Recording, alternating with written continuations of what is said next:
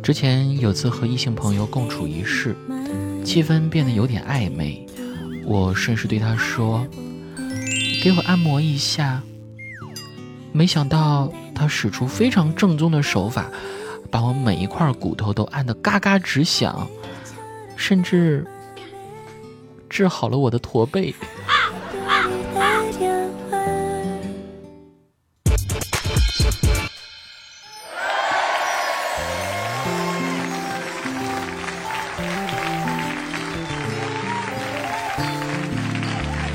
各位好，这里是喜马拉雅，去你的段子，我是子木。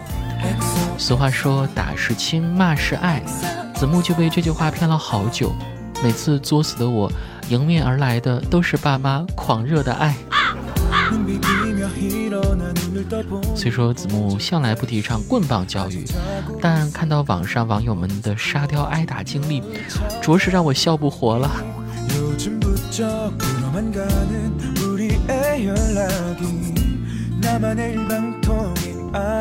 首先来看一位网友的自述：上大学时，学校要求把成绩单寄回家里，为了防止父母看到自己挂科的成绩单，他灵机一动，填写了搬家前的地址。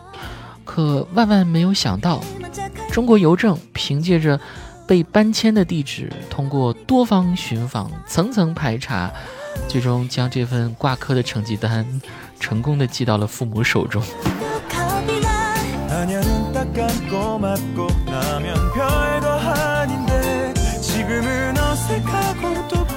我还和爸妈一起睡的时候，他们俩睡前有一个说睡不着，另一个就会笑着说：“睡不着干嘛呀？你偷人啊！”然后我看他们说的挺开心的，于是有一次我妈说她睡不着。我心想，哎，这题我会解呀！我赶紧开口说：“你睡不着，打算去偷人啊？”然后我爸就抄起了他的拖鞋。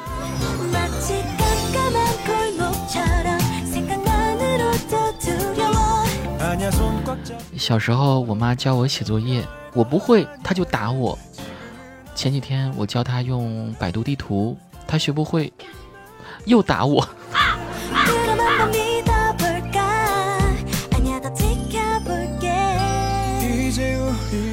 幼儿园的时候，把我二姨夫的车不小心给刮了。为了掩人耳目，我在划痕上贴了好多小贴纸，觉得就可以万无一失了。结果不出十分钟，破案了。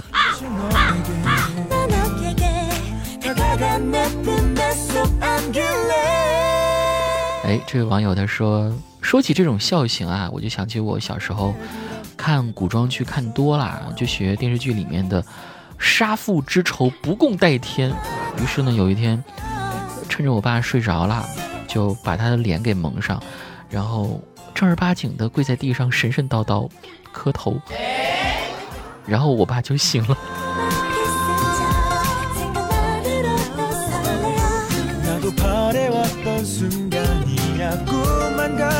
OK，下面的时间我们一起来关注一下听众朋友们的留言内容哈。曾经那个少年，他说：“子木，我就纳闷了，你说为什么屁股比脸还要光滑呢？这屁股不长斑不长痘，这脸还天天洗天天擦的，怎么还没有屁股光滑呢？难道是脸上缺个裤头吗？”哎，对了，其实就是缺个裤头的问题啊！你看脸再怎么打理，它也是天天风吹日晒的。而屁股被晒的概率就很小，对不对？我想起来，我有一个朋友，他的情况就跟你差不多，他就是脸上不长痘，然后痘呢全长在后背和屁股上了。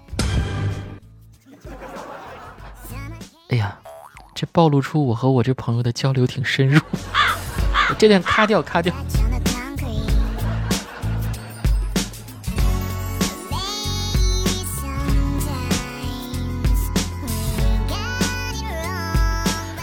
脾气不大，本事又小啊！他说：“酒桌上，领导将酒泼到你的脸上，你该如何下台呢？”这还下什么台呀？你直接掀台啊，好不好？要么你就泼回去啊，你表明你表明什么呢？你是傣族人，泼水节来了。他要是敢还手，那他的罪过就大了，民族歧视哎。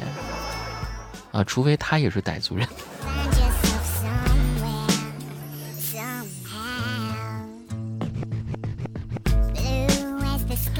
机智不聪明的小天才啊，他说子木，你说一个高中英语水平的中国人，如果在美国待上一年，回国可以裸考六级吗？你这么想也太简单了吧？你看我天天说普通话。我语文也没考过一百二十分啊！我觉得这语言的东西应该是平常多多练习的，要靠。就算你去国外，那如果你只是和中国人，或者说在国外你和一些说汉语的华人在一起的话，那我觉得你的英语水平基本上呢也不会有什么长进了。即使有长进的话，也会非常慢。而如果你个人对你去的那个国家的文化非常接受，能敞开，那我相信你会有很大的进步啊！即使说在一个很短的时间之内，可能开始的时候你会觉得比较困难，因为，呃，他们的口音啊、语速啊，还有口语很难让人明白。但是如果你一旦撑过去啊，就是从那种量变到质变的变化，那问题基本就不大了。啊当然，自己也是要加上一些语法上的学习啊，这是非常有必要的事情。另外，你看，其实美国人之间他们的交流，呃，根本就不管什么语法的，平常的交流，你就按中国汉字给人家翻译过去，我相信人家也能听懂你的意思。真的，就有的时候他们交流的英语也会逼疯英语老师的。举个例子啊，你干什么？这四个字，那按照我们的说法，那肯定是 What are you doing，对吧？小学就会。但你如果直接跟人说 You do what，人家照样可以听得懂，真的。